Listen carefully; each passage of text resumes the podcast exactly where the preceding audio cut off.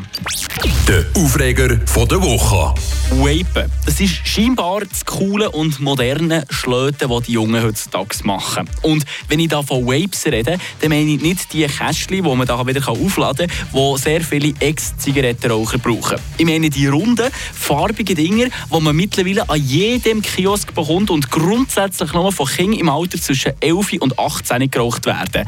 Also ganz allgemein ist es mir ja schon nur ein Rätsel, wieso das Kind an so schädliche Sachen kommen können. Ja, die meisten haben zwar kein Nikotin drin, machen aber genau gleich abhängig und sind ebenfalls sehr, sehr schädlich. Die Woche da habe ich eine Studie dazu gelesen von Sucht Schweiz und dort ist gestanden, dass die Hälfte von allen 15-jährigen Buben in der Schweiz schon mindestens einmal gewaped haben.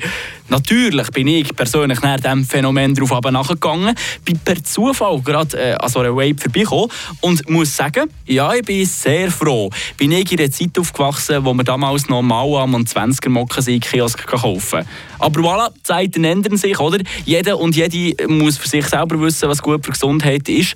Oder der muss sicher die Eltern von diesen Leuten. Äh, was ich aber muss sagen, was mich richtig aufregt bei diesen Dingen, alle Einweg-Elektro-Zigaretten-Vaper, die haben das Gefühl, nur weil die nicht so stinken wie echte Zigaretten, haben sie das Recht, überall, zu jeder Zeit und in jeder Situation einen Zug von diesem Batteriestängel zu nehmen.